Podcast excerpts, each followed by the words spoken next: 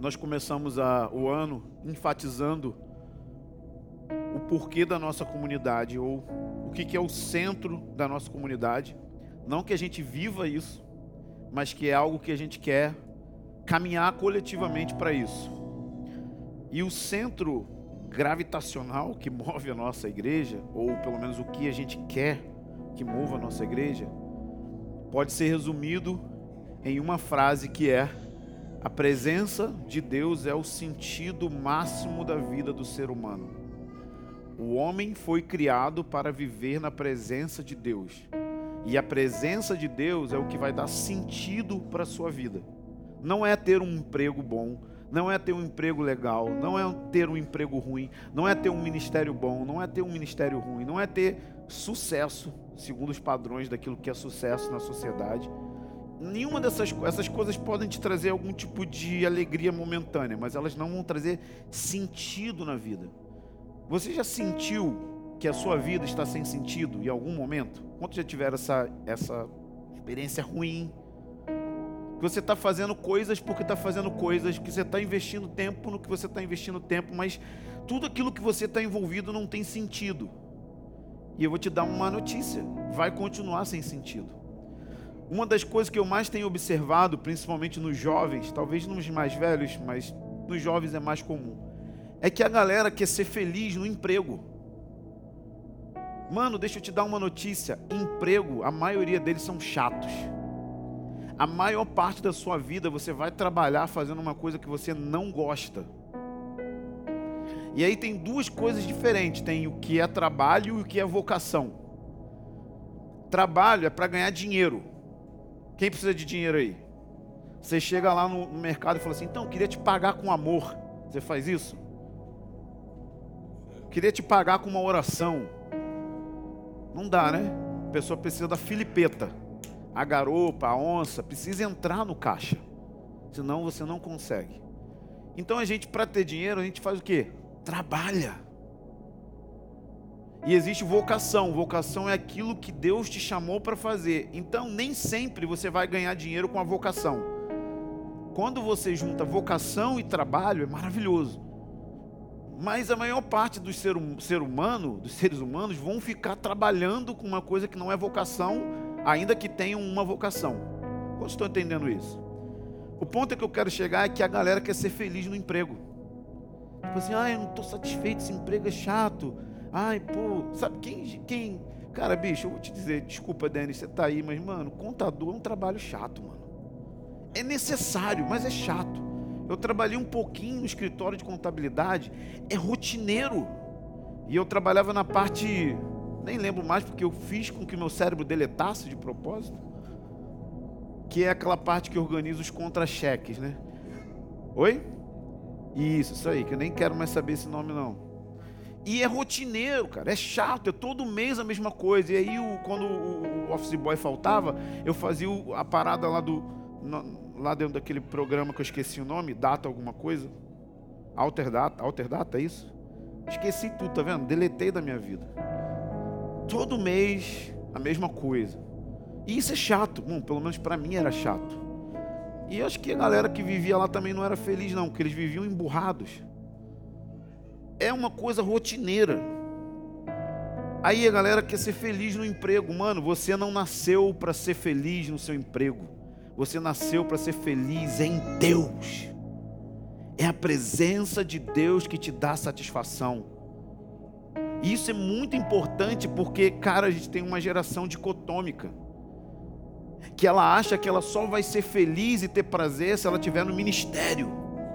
Se ela estiver cantando, tocando, pregando, se ela estiver pastoreando, ou se ela estiver integralmente, como dizem, tipo, larguei meu emprego normal e estou aqui agora como missionário, agora eu vou ser feliz. Nananina, não!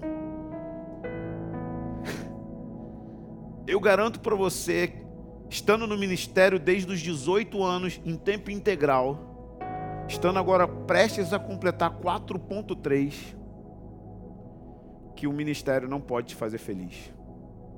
Você tem alegrias no ministério, mas a maior parte do tempo você tem dor, sofrimento, falta de compreensão, solidão.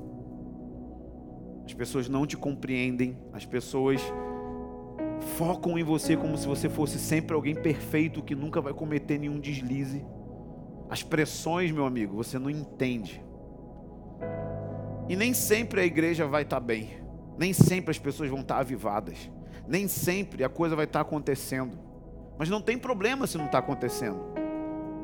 Porque o que me preenche é a presença de Deus. Você pode dizer comigo: a presença de Deus é o sentido da vida. É para isso que fomos criados. Quando Deus plantou o homem no Éden, diz que o Éden tinha tudo: pedras preciosas, árvores comestíveis, todos os prazeres. Mas o homem não tinha interesse nesses prazeres, ele tinha interesse na voz suave que passava no fim da tarde. Quando a queda acontece, isso inverte. Todos os prazeres passam a ocupar o coração do homem e agora ele usa Deus para ter prazeres.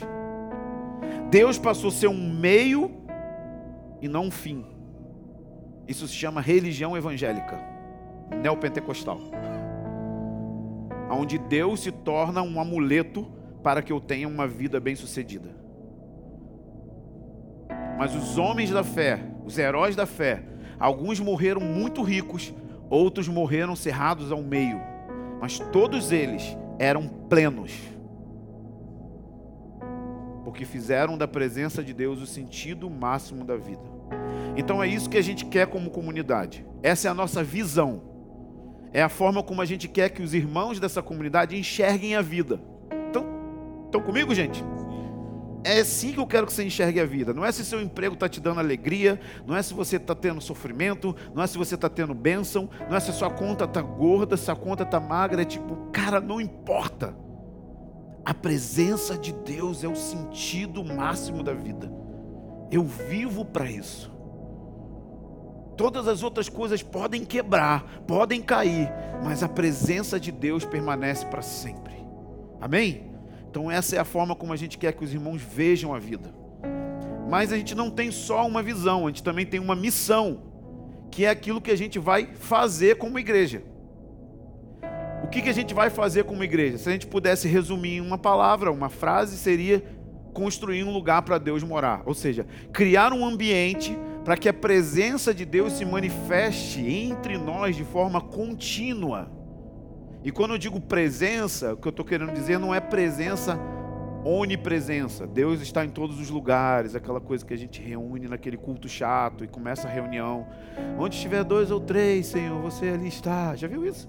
Então, não é disso que eu estou falando. Estou falando da presença de Deus se manifestando, se movimentando, tocando a nossa vida, tocando pessoas.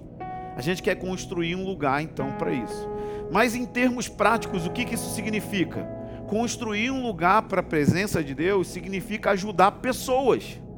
Porque são pessoas que constroem e são pessoas que se relacionam com a presença. Então, não é um prédio, a gente não está falando de uma estrutura física, de tijolos, de parede.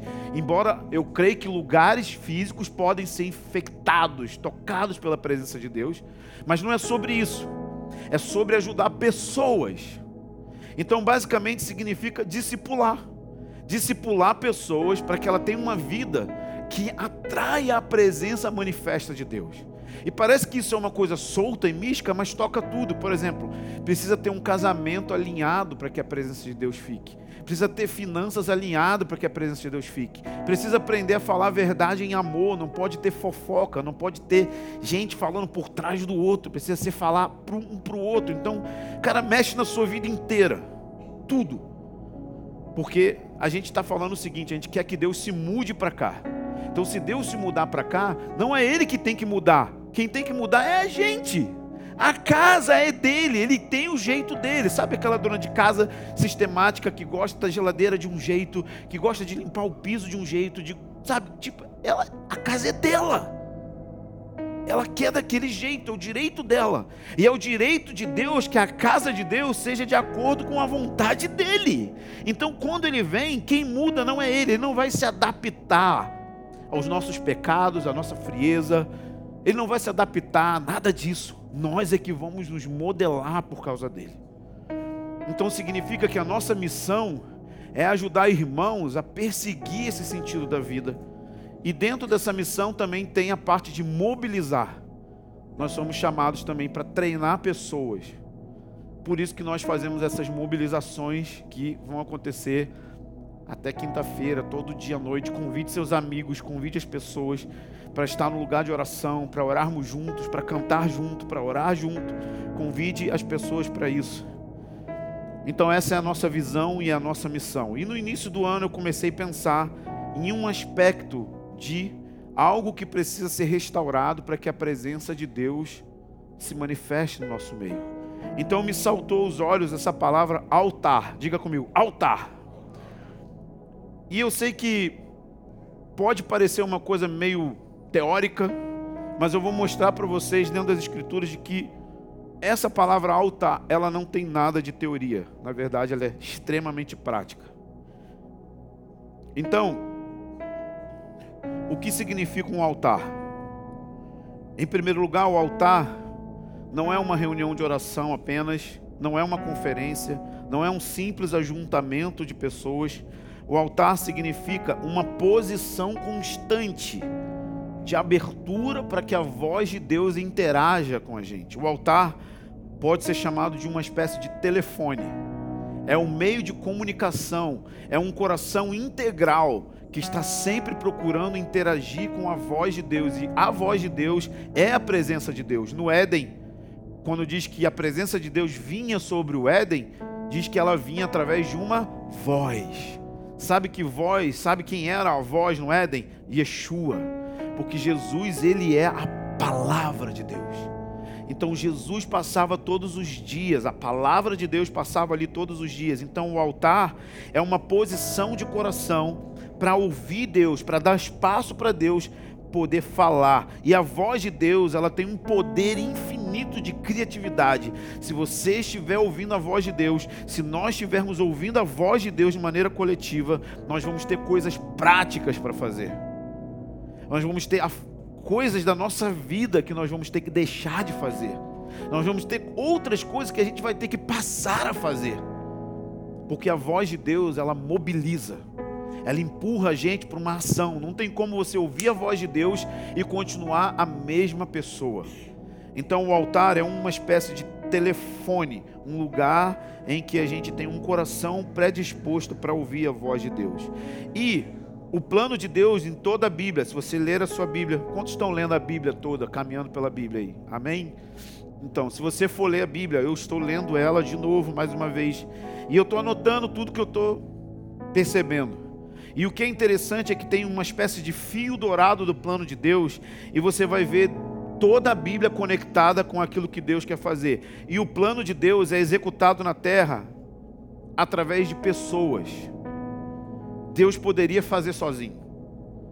Ele é todo suficiente, mas ele decidiu esperar que alguém na terra corresponda àquilo que ele quer fazer.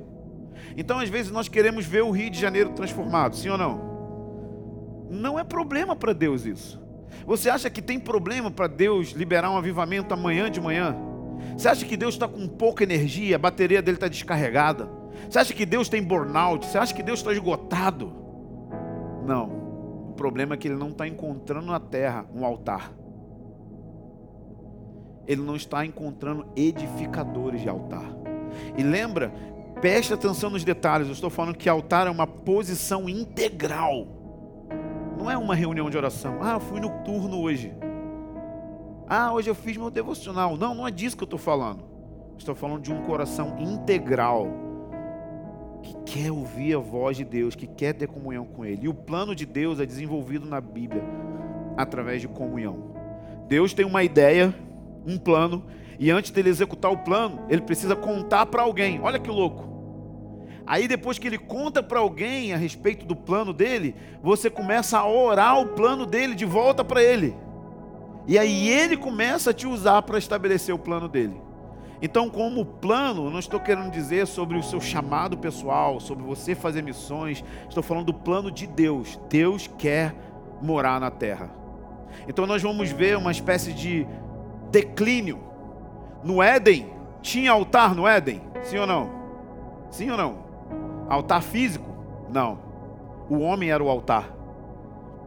E esse é o padrão que Deus quer voltar. Gênesis começa sem um altar físico, mas com um altar humano. E a Bíblia termina em Apocalipse com um altar humano, dizendo que nós o veremos face a face. Então nós vamos observar que logo depois que o homem cai, aparece na Bíblia o altar. Quando aparece o altar na Bíblia? Caim e Abel. E esse altar ele tem dois pontos, positivo e negativo. Negativo, porque o homem precisou construir um altar físico com sacrifício e no Éden inicialmente não tinha. Mas é positivo porque o homem passou a invocar o nome do Senhor assim logo pertinho que teve o declínio. E o que nós vamos encontrar é esse padrão em Gênesis 8, 20.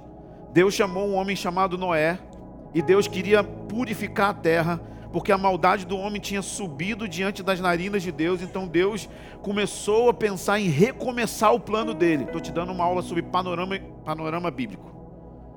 O plano de Deus não mudou no Éden. Deus só achou um outro amigo, Noé. E ele disse para Noé: multiplique, enche a terra. Para quem Deus falou isso no Éden? Para quem? Para Adão. E agora ele está falando a mesma coisa para Noé. Continua aquilo que eu falei com Adão. E aí a primeira coisa que Noé faz, depois de receber o mandato cultural de expandir o reino de Deus, de dominar a terra, de exercer autoridade na terra como um cogerente, a primeira coisa que ele faz é ele edifica um altar. Gênesis 8, 20, se você quiser pegar a referência para meditar em casa. Ele edifica um altar. Logo na frente, na expansão do plano de Deus, Deus chama um cara chamado Abrão e fala o que para esse homem? Em você, todas as famílias da terra serão benditas. Será que esse plano tem a ver com o Éden? Claro que sim, é a mesma coisa. Multiplicar e encher a terra a partir de uma geração bendita. Ou seja, a geração de Abraão é a geração que ia gerar os homens e mulheres de fé e, consequentemente, iria gerar o nosso Salvador. Que através do nosso Salvador, muitos seriam famílias benditas. Então é o mesmo plano. E aí em Gênesis 12, versículo 1, diz que o Senhor apareceu para Abraão e depois no versículo, no versículo 7 e 8 diz que Deus se manifestou em sua presença para Abraão e ele edificou um altar. Então é isso que você vai perceber. Sempre que o plano de Deus precisava avançar, alguém precisava edificar um altar. Mais na frente, bem na frente, em 1 Reis 18, Israel está experimentando a maior catástrofe imoral e a maior apostasia de todos os tempos através do governo de Acabe e Jezabel. E esse é um padrão que você vai encontrar na sua vida, na minha vida, na nossa vida. Sempre que tem imoralidade e sempre que tem mornidão, o altar é derrubado. Quando você cai em pecados imorais, quando você entra em mornidão, o ponto de contato com Deus, a comunhão com Deus, desmorona. Então é por isso que Elias, em 1 Reis 18, a primeira coisa que ele faz é colocar o altar em ordem. Não tem como ter fogo, não tem como ter a presença manifesta de Deus, não tem como Deus liberar avivamento se não tem altar. Se esse ponto de contato, de comunicação com Deus não está funcionando. E a segunda e a última coisa é que quando Israel volta da Babilônia, eles voltam para restaurar o templo e a cidade. Mas a primeira coisa que eles fazem em Esdras 3:1 não é construir a cidade e nem o templo. Eles começam a construir o altar. Se fosse eu e você, nós iríamos construir primeiro o muro. A gente quer logo salvar o nosso. Mas a gente não entende que não precisa construir redes de proteção, a gente precisa do altar. E se você tem um altar, tem a presença de Deus. Se tem a presença de Deus, os inimigos fogem. Então, eles fizeram tudo o contrário. Eles primeiro edificaram o altar, depois a casa, e o muro foi a última coisa. Porque eles entendiam que o altar era o ponto de contato entre céu e terra. E você olhando os livros de Esdras, Neemias e Daniel, você vai encontrar uma expressão não muito típica, que é o Deus do céu. Ele não era o Deus do céu e da terra, sabe por quê? Porque não tinha altar na terra. O altar foi removido no período do cativeiro, não tinha essa comunicação, essa interação divina. E o altar tem duas expressões, uma individual e uma coletiva. Hoje eu quero falar só sobre a individual. Então vamos olhar comigo livro de Êxodo, no capítulo 20. Nós vamos voltar lá no 19. Fica firme que eu não esqueci dele não.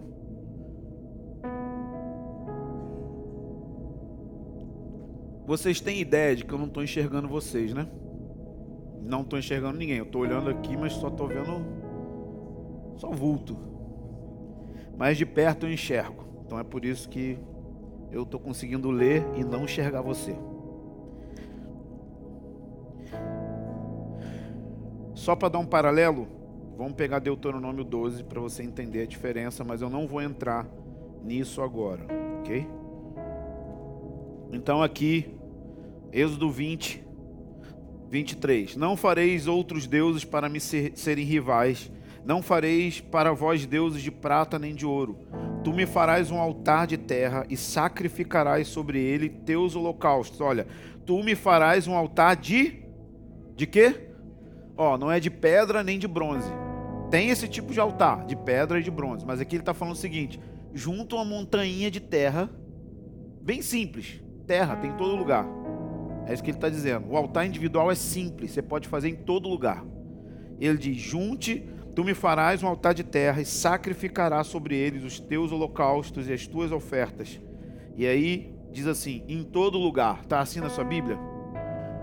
Quem tem uma versão diferente da minha, que aqui a gente é da religião da Almeida século 21.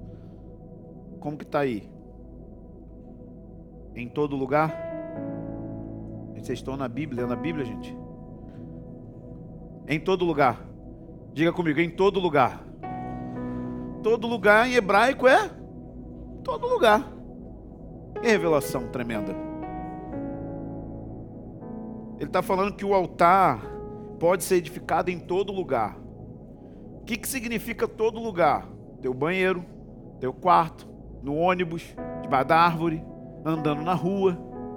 Então não há desculpas para ninguém aqui dizer que não tem tempo de edificar um altar, porque ele está dizendo que o altar é edificado em Aonde? Aonde igreja? Todo lugar. Por isso que o altar é uma posição contínua de ouvir Deus. Então, em todo lugar, está na piscina, você pode edificar um altar. Está tomando banho, você pode edificar um altar. Você está fazendo cocô, você edifica um altar. Você sabe que Deus criou seu intestino, ele sabe que você faz cocô, né? Você, você sabe disso, né? Então ele não fica escandalizado com as merdas que você faz.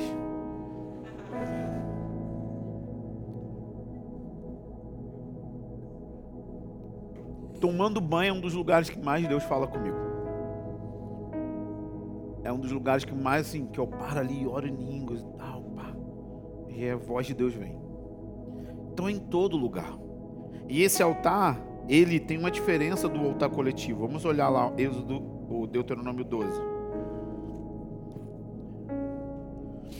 Verso 10.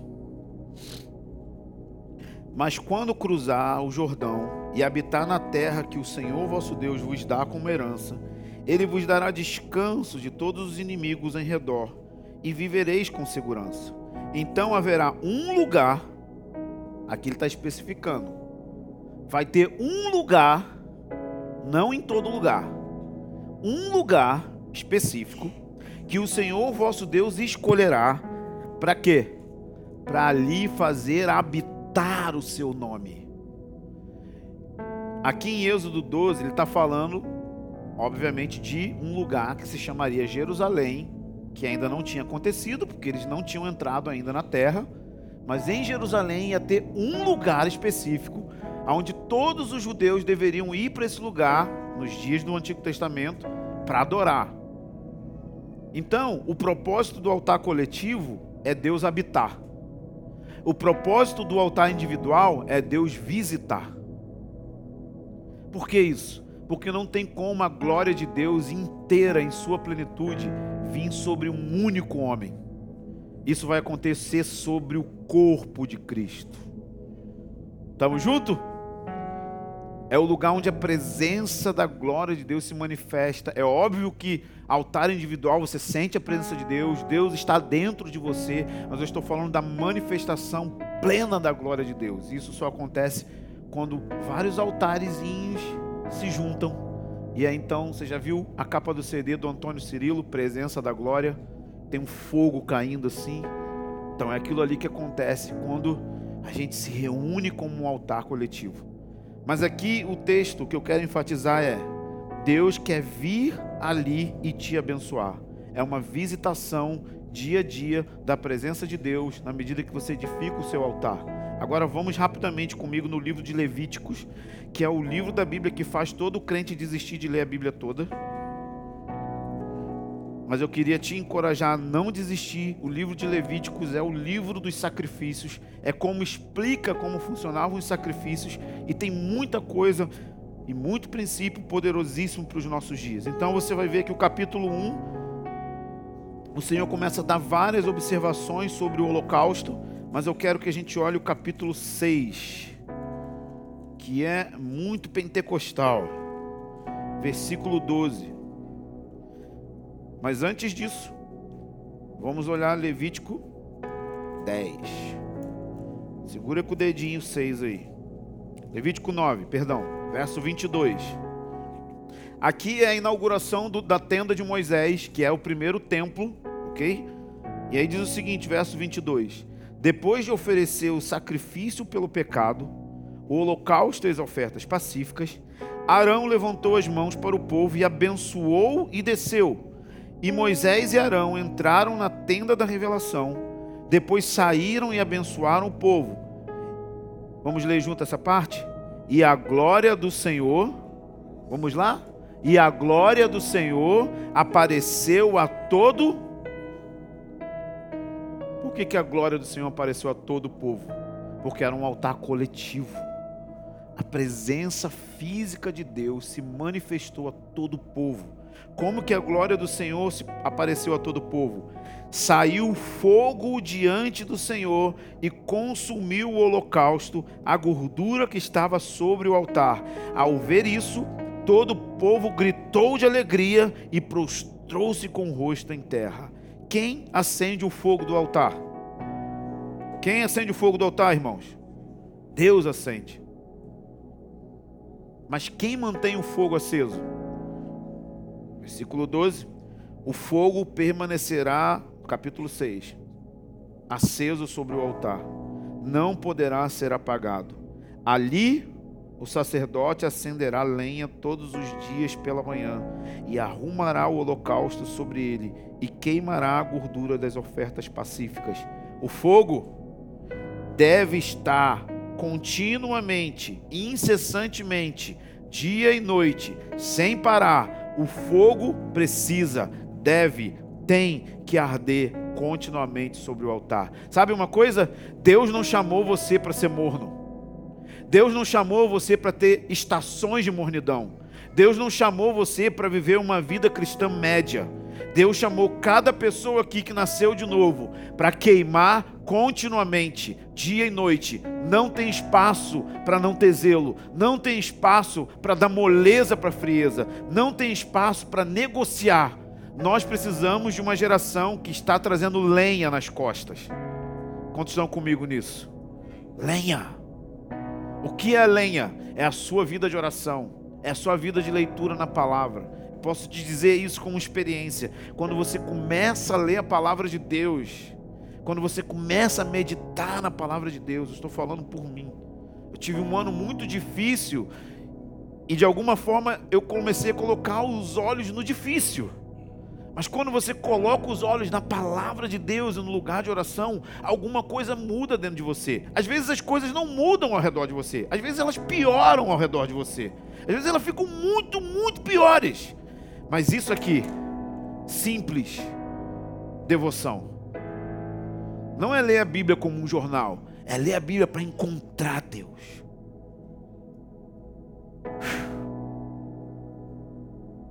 É trazer lenha todo dia. Deus não vai fazer o que você tem que fazer e você não vai fazer o que Deus tem que fazer. São papéis diferentes.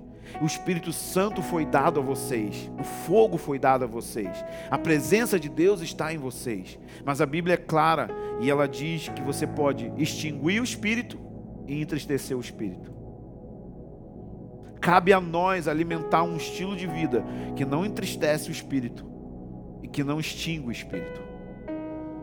Então nós queremos honrar a presença de Deus através dessa vida de manutenção do altar. E como que a gente pode honrar a presença de Deus?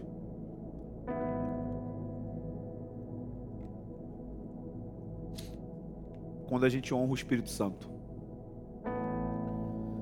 Às vezes a gente vem para a reunião tendo uma expectativa de que algo aconteça, mas isso não é certo a gente precisa ter a expectativa de que alguém se manifeste. O Espírito Santo não é algo. O Espírito Santo não é um arrepio. O Espírito Santo não é uma energia. O Espírito Santo é uma pessoa. E ele vive dentro de você. Mas por horas e horas, dias e semanas e meses, nós ignoramos ele. Nós não falamos diretamente com ele. Mas o problema é que é o Espírito Santo que é responsável por revelar quem é Jesus. Ele é responsável por revelar quem é o Pai. Paulo chama o Espírito Santo de a comunhão. Ele diz assim: a comunhão do Espírito Santo seja entre todos. O Espírito Santo é esse elo forte na Trindade chamado comunhão. E a melhor maneira de você manter o altar queimando, o altar aceso, é honrando o Espírito Santo. Não é complicado. Mas na prática, o que a gente vê é que nós conseguimos não dar atenção a Ele. E Êxodo 19, a última passagem, que foi a primeira que eu mandei abrir, é o chamado de Deus para a nação de Israel cuidar do altar. E tem uma coisa que eu quero destacar para a gente orar.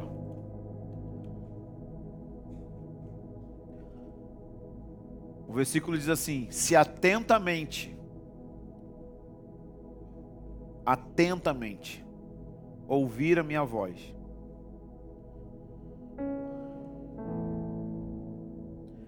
todos nós aqui estamos inseridos numa sociedade distraída.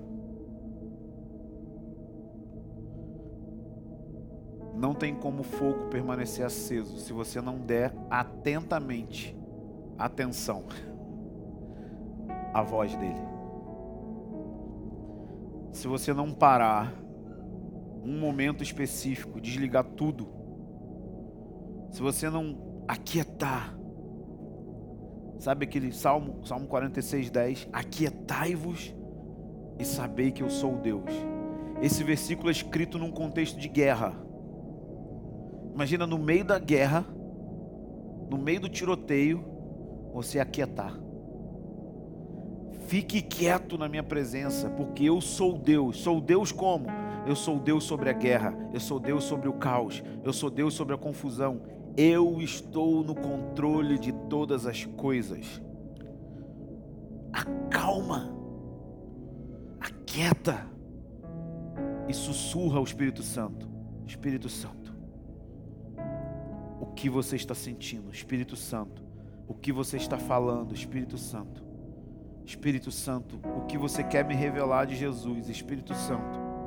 Espírito Santo, o que está te entristecendo em mim, Espírito Santo. Você é Deus dentro de mim. Você já parou para pensar? Deus mora em você. E não é Jesus, é o Espírito Santo. Jesus está em um lugar agora, à destra do Pai, fisicamente. E ele disse: Eu vou, e eu vou deixar um outro igual a mim, o Espírito Santo. E ele vai revelar todas as coisas sobre mim, ele vai glorificar a mim mesmo, ele vai revelar quem é o Pai. É o Espírito Santo. O Espírito Santo é o fogo de Deus no seu interior.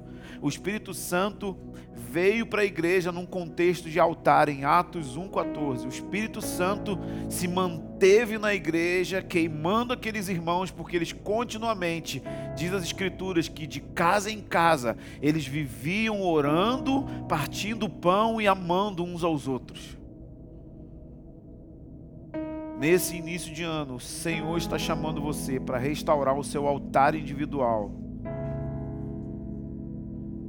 diariamente pela manhã, trazer a lenha. A lenha é a sua devoção e atentar para o Espírito Santo que está dentro de nós.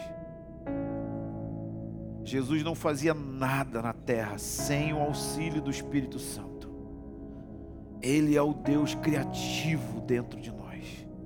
Ele é o Deus que nos leva a fluir como um rio que sai do nosso interior. Ele é a presença de Deus no nosso coração. Ele é responsável por derramar mais amor. Quantos querem amar mais Jesus aqui? Romanos 5, 5 diz que o Espírito Santo derrama o amor de Deus no nosso coração. Só pode amar Jesus, somente vai conseguir amar Jesus através do próprio amor de Deus por Deus. É o amor de Deus por Deus que nos leva a sermos pessoas que vão amar Jesus apaixonadamente. Você quer fogo? Parece que vocês não querem fogo. Quem quer fogo aqui? Se você quer fogo, traga a tua lenha. Vamos ficar de pé. Você não precisa fazer coisas novas. Você precisa fazer coisas velhas. Às vezes a gente inicia o ano, a gente fica pensando: nossa, o que eu tenho que fazer de novo? Não, você tem que fazer o velho. Leia a sua Bíblia e faça a oração. Todos os dias na mobilização vou trazer curtas palavras, não tão longas como essa, sobre essa expressão do altar. Mas hoje, nesse início, como estamos como igreja local e tendo visitantes, eu quero deixar minha exortação para vocês. Deem atenção ao Espírito Santo. queria te convidar a fechar os seus olhos nesse momento. E você que ora em outras línguas, eu queria que você começasse a orar no Espírito Santo. Comece a edificar o seu espírito.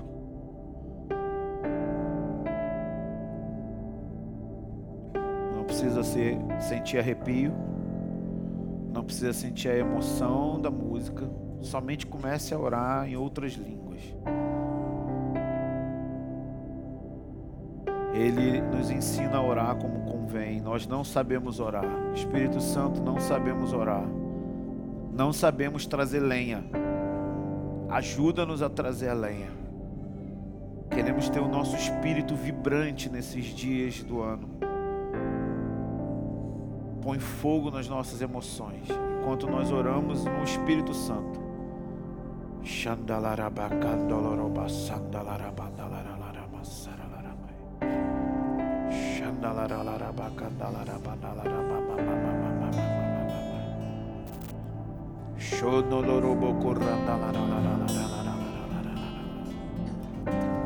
Sabe, o Espírito Santo veio sobre Sansão e ele rasgou um leão como se fosse um papel.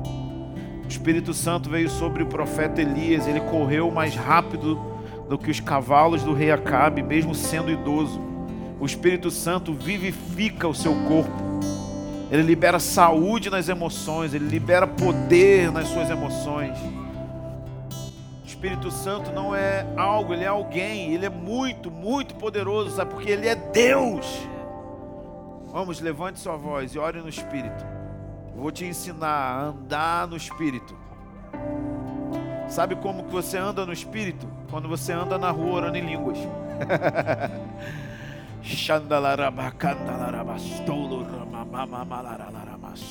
Vamos nos edificar juntos. Paulo disse que quem ora em línguas não fala a homens, mas fala a Deus, porque ele em espírito ora os mistérios de Deus. O diabo não pode ouvir sua oração em línguas, ele não entende ela. Nem você entende, Deus entende. Então vamos orar a oração secreta, vamos pôr lenha na fogueira, vamos pôr lenha, vamos pôr lenha nesse altar.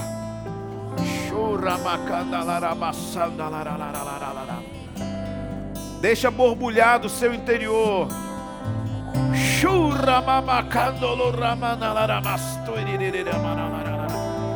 Oh, sim, deixa esse ambiente ser transformado, Espírito Santo. não sabemos orar como convém, não sabemos pedir como convém. Ora através de nós, Espírito. Acende a chama do altar individual de cada pessoa aqui. O fogo arderá continuamente sobre o altar. Oh, põe em chamas essa igreja aqui, Senhor. Põe em chamas cada vida.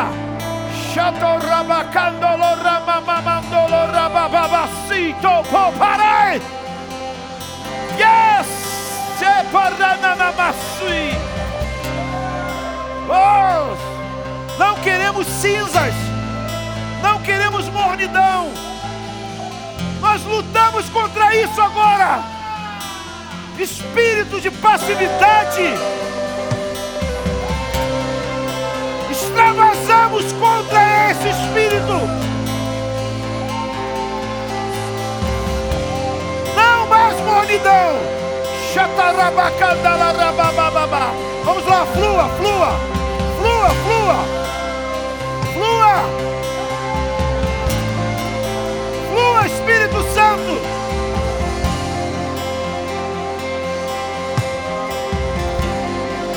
Era la rabassoria bahadu yasmini de rabas. Oh, ribabasturi kirinaras. Vem com poder sobre nós. Vem com poder sobre nós. Gentilmente te pedimos, ó Espírito Santo, Deus que habita em nosso interior. Uh! Você é o amor de Deus por Deus dentro de nós. Ó oh, comunhão ardente. Ó oh, comunhão incandescente. Ó oh, chama que nunca apaga. Você está nos nossos, nas nossas entranhas. Você ressuscitou Jesus de dentre os mortos. Você não você é alguém você é Deus em nós. Vamos lá, eu sinto a unção dele aqui.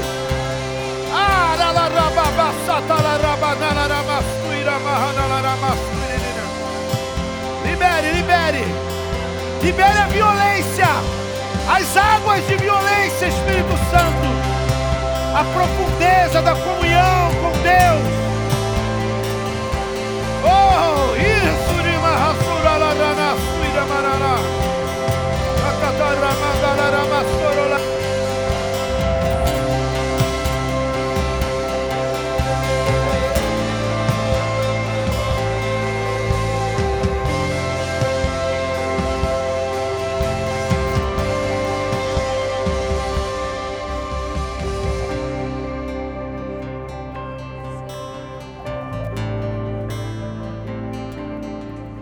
Se tem sacrifício aqui, responde com fogo. Se tem alguém trazendo lenha, testifica com fogo. Se tem lenha, queima. Se tem alguém entregando, Senhor, queima com fogo. Se tem alguém queimando aqui, aumenta o fogo mais ainda. Se tem alguém que não está queimando, eu peço que você libere o fogo sobre o altar. O fogo vai queimar continuamente, não vai apagar. Oh, não vai apagar. Yeah, fogo, fogo. Vem com fogo, fogo. Aumenta, aumenta. Oh! Aumenta. Oh! Oh! Chamas de devoção.